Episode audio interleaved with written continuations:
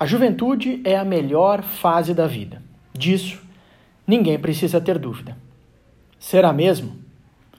Olá, começou mais um episódio do Saúde Sem Fronteiras. E nesse episódio, nós vamos falar sobre saúde e juventude. Como andam os principais desafios para que os jovens possam ter de fato equilíbrio, bem-estar e saúde.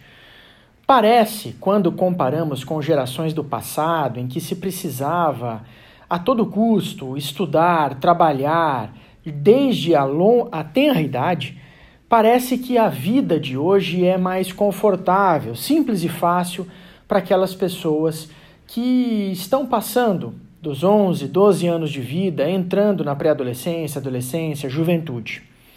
Mas é claro que a cada tempo a juventude enfrenta desafios muito, muito próprios. Para que nós possamos ter ideia disso, no mundo inteiro são 300 milhões de pessoas com quadros de ansiedade ou depressão. São 18% dessas pessoas entre 15 e 29 anos. Um volume muito grande de participação dos jovens para transtornos de sofrimento mental que vão contrariar essa última afirmação que eu fiz, que hoje a vida da juventude é fácil. Em especial quando nós falamos da vida da juventude em países de baixa e média renda, que no seu cotidiano nas periferias sofrem com a violência urbana, com ambientes em que as famílias estão muitas das vezes desestruturadas e desagregadas, falta apoio, falta amparo falta amor. Dentro da classe média, outros dramas. Dramas dos convívios em casa, mas não só. Seja na periferia, seja em uma confortável casa de classe média, todos nós estamos alcançados por uma nova forma de trocar, de conviver. Ninguém mais está só. Basta ligar 5, 6, 7, 8 tipos de aplicativos que você pode se conectar com todo mundo, com a sua cidade inteira, com a sua região inteira, com o seu estado inteiro.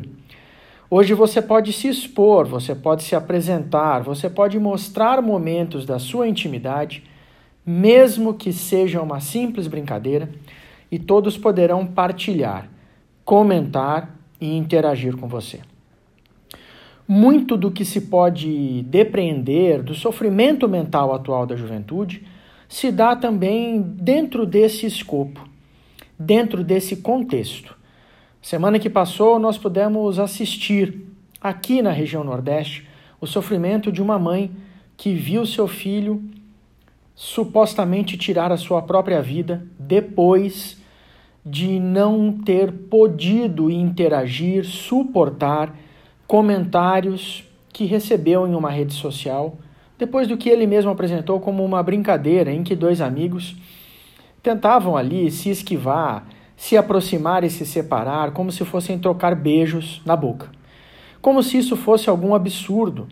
Mas, de alguma forma, esses dois adolescentes acabaram recebendo um volume absurdo de comentários e, por sua vez, um deles, o filho dessa mãe, que em desespero se manifestou nas redes sociais, não suportou a pressão. Isso coloca muitas questões em debate, mas acima de tudo, a compreensão de que não, não é fácil ser jovem nos dias de hoje.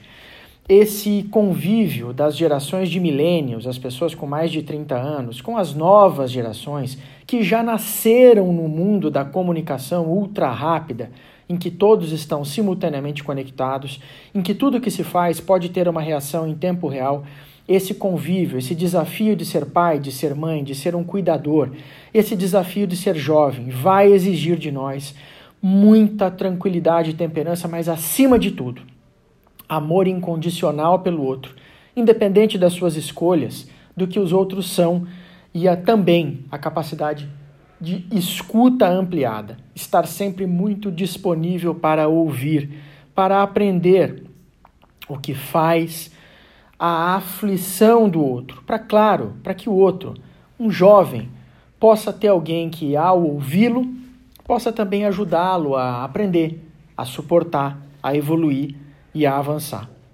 Até porque nós não podemos, em hipótese nenhuma, compreender que a vida pode ser simplificada pela pergunta: quantos likes você vale?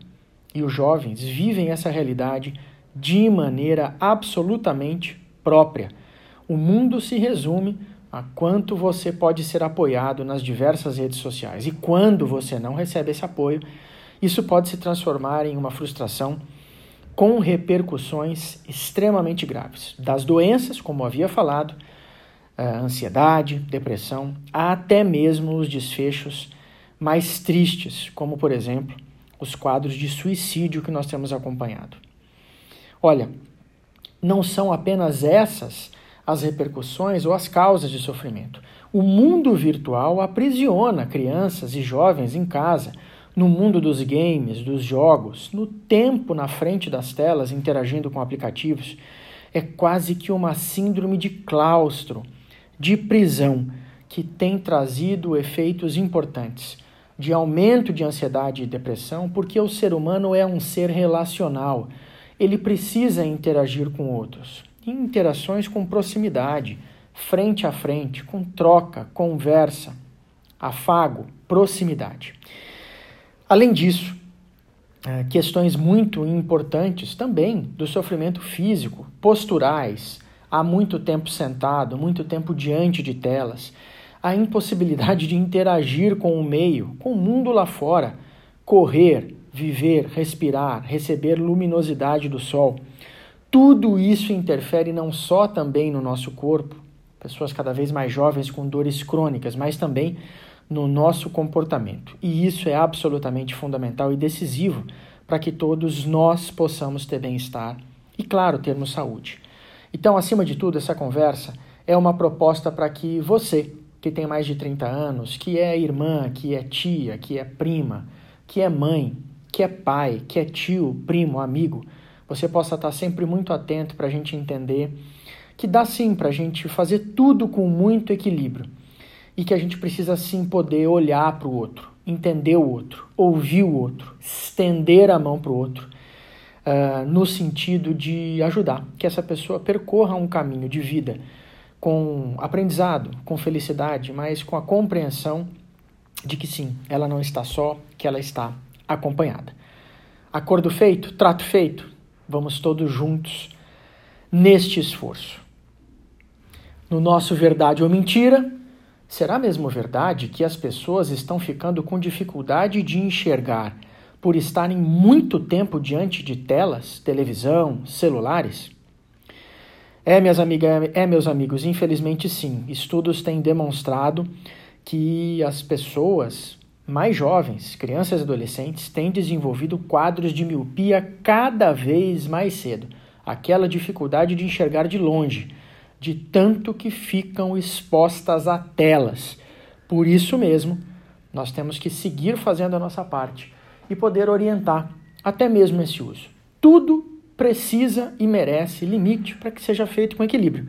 Então, cuidar da saúde ocular, da nossa vista, não é só uh, um exercício de fazer um pedido a Santa Luzia, mas que cuida dos olhos, como diz a, a sabedoria popular, mas também uh, de fazer o uso moderado dessas telas.